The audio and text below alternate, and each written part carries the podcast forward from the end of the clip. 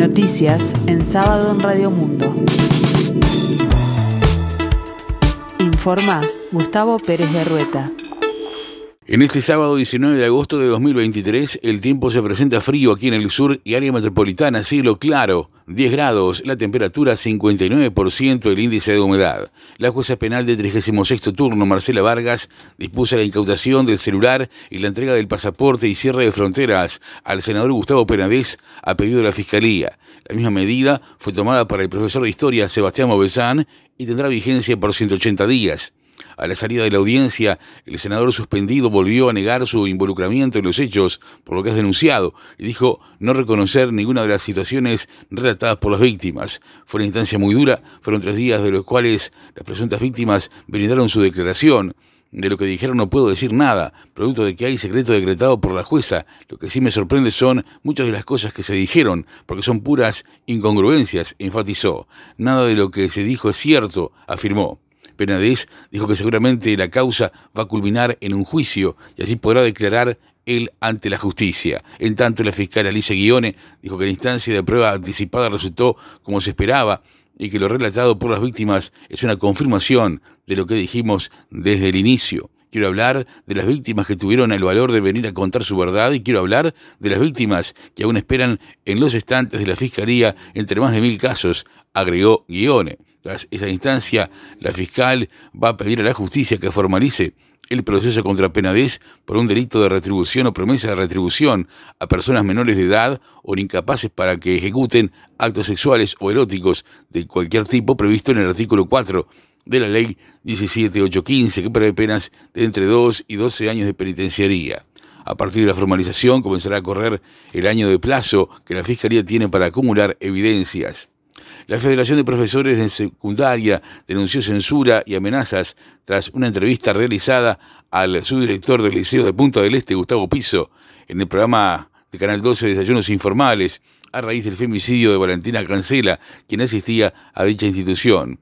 Luego de finalizada la entrevista, recibió una llamada de parte de secundaria que le ordenaba no brindar más declaraciones sobre el tema y que podría ser sancionado. El secretario general de FENAPES, Emiliano Mandasen, se refirió al tema en rueda de prensa. Un director que sale a pedir ayuda, lo que se hace es censurar y amenazar con sancionarlo. Ahora, si hablas bien de la transformación educativa, tenés canilla libre, indicó.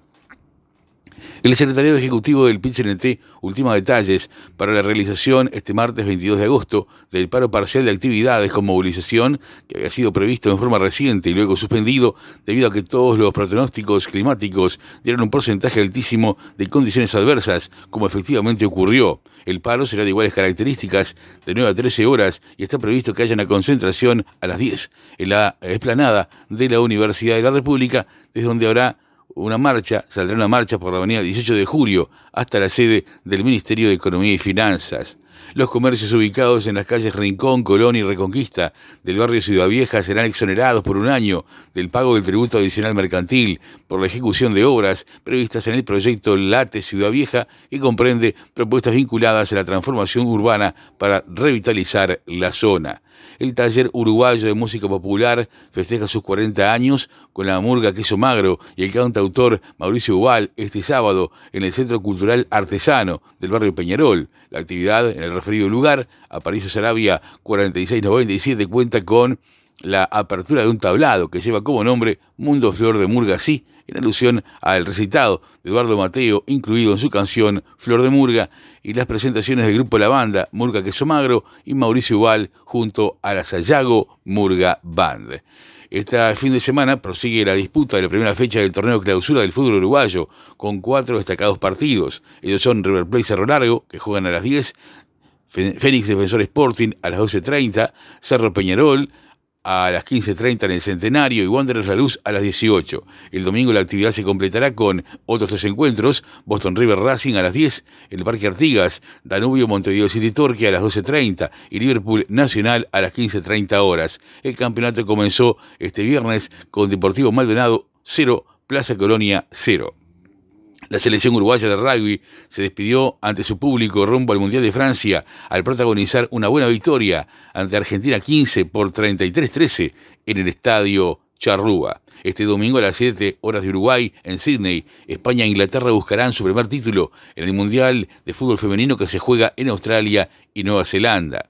En la escena internacional, Ecuador elige presidente este domingo después de una campaña marcada por la violencia política y en la que en las últimas encuestas varios candidatos aparecen con posibilidades de pasar a un posible balotaje. El tiempo continúa frío aquí en el sur, cielo claro, 10 grados la temperatura, 59% el índice de humedad. La máxima esperada para hoy 14 grados. Más noticias en sábado en 60 minutos.